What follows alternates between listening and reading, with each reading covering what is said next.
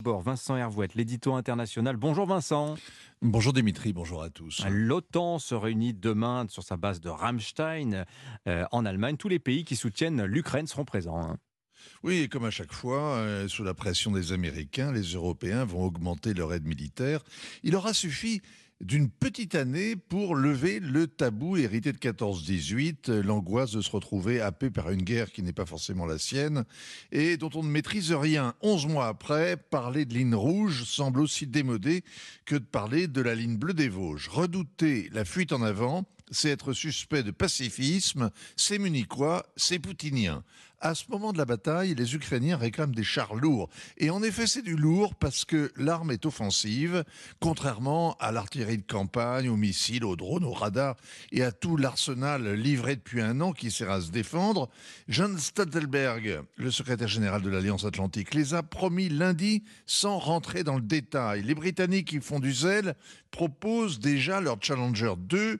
La Finlande et la Pologne, qui sont aussi en pointe, veulent livrer les Léopard 2 dont ils disposent, mais il leur faut l'autorisation du, du, fabricant, c'est-à-dire l'Allemagne. Et Berlin et Paris tergiversent.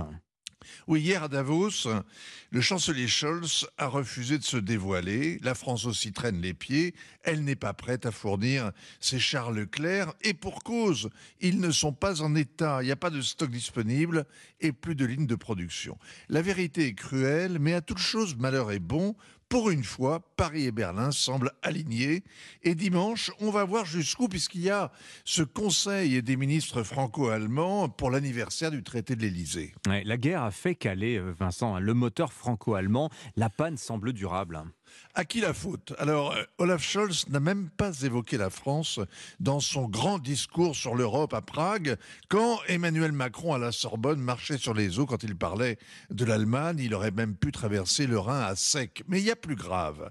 La guerre a révélé combien les Allemands s'étaient aveuglés, leur dépendance à la Russie sur le plan énergétique, leur dépendance à la Chine sur le plan commercial, leur dépendance aux États-Unis sur le plan militaire tous leurs fondamentaux sont à revoir.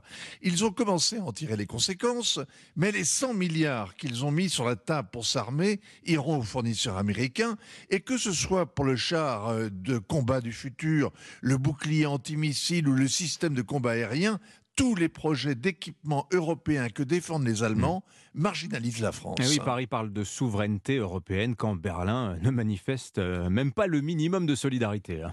Oui, l'Europe n'a jamais eu aussi besoin du leadership franco-allemand. Paris et Berlin avaient parrainé les accords de Minsk pour éviter que la guerre du Donbass se prolonge et s'étende. L'Ukraine en a profité pour s'armer. La Russie s'est préparée à l'envahir. Paris et Berlin ont laissé faire. Ils n'ont rien gagné garantie du tout. Le moteur franco-allemand a calé, il est tombé en panne au moment même où l'Europe en avait le plus besoin.